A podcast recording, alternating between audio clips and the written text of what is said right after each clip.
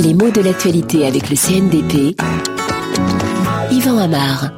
Front républicain, collectif républicain ou arc républicain, on a entendu un petit peu toutes ces formules avant le deuxième tour de l'élection municipale partielle qui, hier, s'est déroulée à Hénin-Beaumont, c'est-à-dire dans le nord de la France. Alors pourquoi toutes ces dénominations? Pour montrer qu'il y avait une union qui s'était constituée dans cette municipalité pour s'opposer à un autre front national, celui-là, arrivé en tête à l'issue du premier tour de scrutin. Alors, le mot front d'abord, il donne bien cette idée d'opposition. C'est un mot qui évoque un contact violent entre deux personnes ou deux organisations ou deux collectifs. Et bien sûr, il évoque d'abord le vocabulaire de la guerre. Au sens propre, on sait que le front, c'est la partie du visage qui est située au-dessus des yeux, mais faire front, c'est bien regarder en face.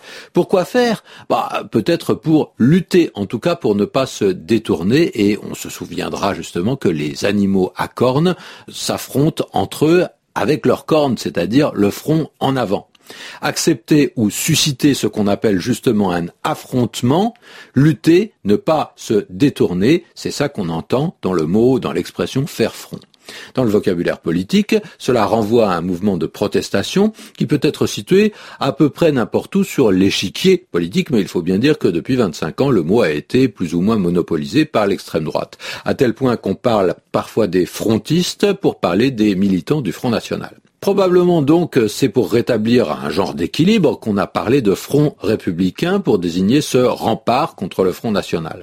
Collectif républicain, c'est plus banal, mais on parle aussi d'un arc républicain. Alors, que vient faire ici cette figure arquée?